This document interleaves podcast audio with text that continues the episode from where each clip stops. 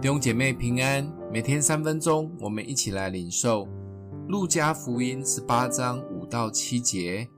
只因这寡妇烦扰我，我就给她伸冤吧，免得她常来缠磨我。主说：你们听这不义之官所说的话，神的选民昼夜呼吁他，他纵然为他们忍了多时，岂不终久给他们伸冤吗？耶稣不仅教导我们如何祷告，路加福音十八章一开头，耶稣用这个比喻来强调，不仅祷告，而且要常常祷告。如果一个不敬畏神又不理会人的法官，都会替一位纠缠不止的寡妇断案，那么仁慈的天父怎么可能不替他的子民伸冤呢？主耶稣提醒我们。不仅要对神有信心，常常祷告，不要祷告一段时间没有看到神的回应就放弃了。要相信滴水穿石的力量，要常常祷告，恒切祷告，不住祷告，随时多方祷告。祷告到主受不了了，甚至觉得很烦，可以撼动他大能的手。有两种很可惜的基督徒，一种是常常忘了祷告的。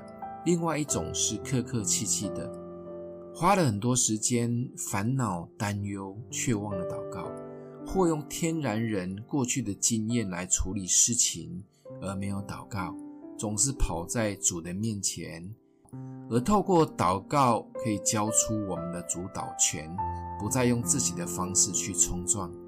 我们不能忘记这最大的权柄。另外一种是很怕制造神及别人的。去麻烦他们的，明明状况已经很不好，却还不愿意花更多时间祷告，甚至邀请更多人一起来祷告。比喻中的这位寡妇是聪明人，她一点都不客气。有一些人有一些错误的想法是，反正主都知道，都在主的手中。这样的想法是我们已经先附上强力祷告后的确信。神白白的恩典只有一个，就是我们相信的救恩。但若真要撼动神大能的手，记得只有迫切祷告一途，没有别招。